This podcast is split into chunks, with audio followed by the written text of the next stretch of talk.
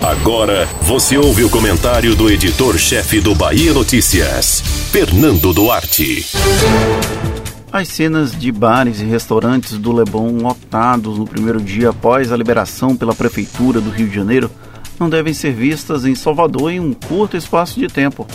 Ao que tudo indica, as atividades de bares e restaurantes não serão contempladas nas primeiras etapas, especialmente em um contexto de controle de ocupação de leitos de UTI a partir da regulação constante de pacientes do interior. Tanto que o setor não é citado com frequência entre as atividades prioritárias para serem liberadas no protocolo conjunto, que deve ser apresentado ainda esta semana pela Prefeitura da capital baiana e pelo governo do estado. Os índices de ocupação de leitos clínicos e de UTI em Salvador permanecem altos, mesmo com a abertura de muitas unidades ao longo dos últimos meses. Por isso, é tão difícil discutir a abertura plena para a retomada da normalidade. Alguma flexibilidade deve ser possível caso o índice de contaminação na capital se mantenha estável e um percentual expressivo dos pacientes internados seja do interior do estado. É uma conta difícil de fechar, o que atrasa um pouco o cálculo ideal para reabrir o comércio e os serviços. A pressão dos shoppings e também de setores religiosos vai de alguma forma influenciar para que os centros de compras e os templos estejam na primeira fase de reabertura. É uma ironia que curas para o bolso e para a alma sejam consideradas prioritárias em um cenário de terra arrasada como o coronavírus tem fabricado. Para além da autorização da abertura deles, deve haver uma rígida fiscalização para que os setores não sejam pontos de disseminação da Covid-19 em Salvador.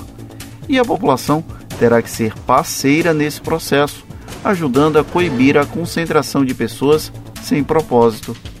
Mesmo que haja flexibilização ainda em julho, é preciso muita parcimônia antes de encarar que o desafio do coronavírus foi vencido. Ainda que os protocolos permitam a reabertura de alguns setores, não dá para agir como os cariocas fizeram com os bares e restaurantes do Leblon ou como os italianos e ingleses fizeram com as praias. A ausência de vacina ou de remédio com eficácia comprovada cientificamente impede que a normalidade seja retomada totalmente, apesar de ainda haver gente que se recuse a aceitar que viveremos um novo normal nos próximos meses, quiçá anos. Com grandes doses de otimismo, talvez as pesquisas gerem uma resposta melhor do que o isolamento social até o final do ano.